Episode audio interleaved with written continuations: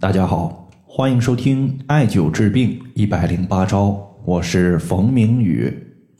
今天的话，咱们针对人体自带的一些穴位，来当六味地黄丸调节补肾的一些情况，和大家简单的说一说。首先呢，咱们看一位朋友他在音频后台的留言。这位朋友他说：“冯明宇老师，通过艾灸可以解决肾阴虚的问题吗？”我自己经常出现遗精、盗汗之类的一个肾阴虚表现。当时呢，医生推荐让我吃六味地黄丸，我吃了之后确实有效。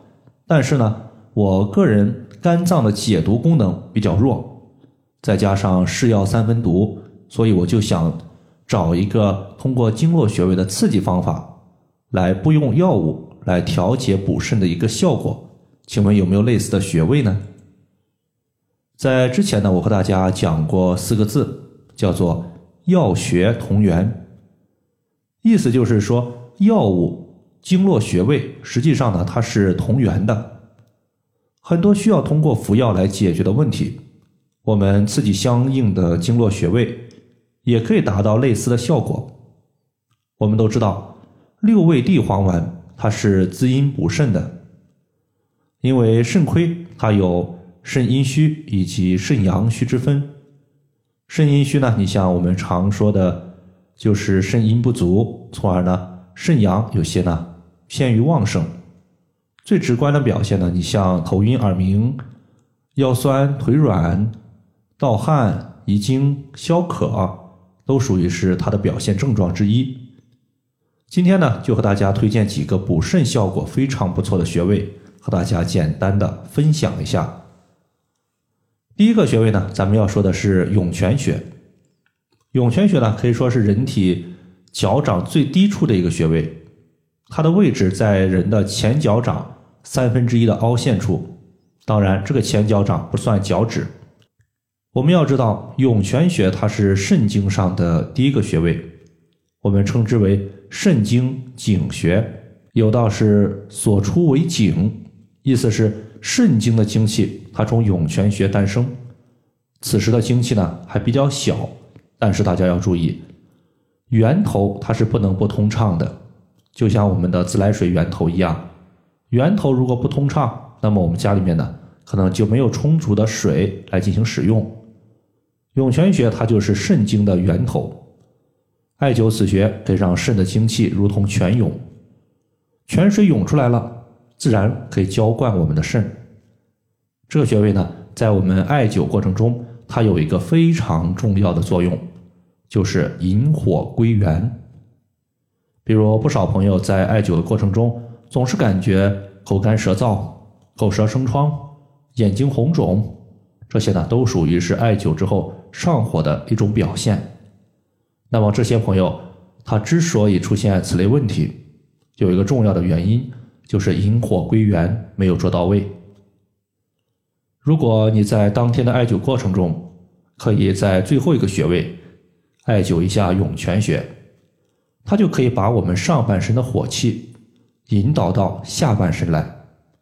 这样的话，你的一个上半身上火的情况就可以大幅度的削减。第二个穴位呢，我们要说的是太溪穴。太溪穴它的位置是在足内踝尖儿。和脚后跟连线的二分之一处，我们都知道这个穴位，我们呢重点强调两个点。第一个点呢，就是我刚刚讲的取穴方法。对于它的取穴方法，还有另外一种描述，叫做足内踝最高点和脚后跟之间的凹陷处。其实两者的描述，如果你去找的话，会发现它实际上是一个位置，只是说法不同。大家呢不要太过于在意。第二个呢，太溪穴它是一个阴阳双补的穴位，因为它是肾经的原穴。什么叫做原穴？原穴它就是本经络原动力的发源地。既然它归属于肾经，那么肾的一个原动力就发源于此。这个原动力呢，它既包括肾阳，也包括肾阴，所以它对于肾阴虚导致的虚热之症可以用。同时呢。对于肾阳虚所导致的寒凉之症，同样适用。最后呢，我们还要再说一个穴位，叫做肾腧穴。肾腧穴呢，它是位于第二腰椎棘突下，它的凹陷，然后左侧、右侧旁开一点五寸，就是这个穴位。具体找的时候呢，我们先找到肚脐，然后肚脐的正后方所对的地方，它就是第二腰椎棘突。然后的话，左侧、右侧各旁开一点五寸，就可以找到肾腧穴。肾腧穴呢，它是肾的背腧穴，也就是我们肾经的精气在背部转输的位置。这个穴位它在下肢是非常关键的一个穴位。在生活中呢，有两个应用会经常用到肾腧穴。一方面，中医认为腰为肾之府，肾亏它容易导致腰痛，所以说，如果我们经常按揉或者是艾灸肾腧穴，可以避免肾亏腰痛的出现。包括房事过多的朋友，这个穴位呢一定要记牢。另一方面呢，现在正值冬季。秋冬季节，很多朋友他容易出现夜尿频多，容易多次小便跑厕所。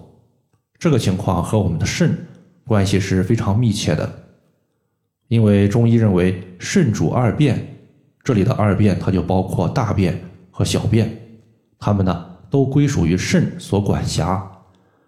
故而我们艾灸肾腧穴可以调节夜尿频多的问题。好了，以上的话就是我们今天。针对六味地黄丸，它的一个穴位的疗法，就和大家分享这么多。如果大家还有所不明白的，可以关注我的公众账号“冯明宇艾灸”，姓冯的冯，名字的名，下雨的雨。感谢大家的收听，我们下期节目再见。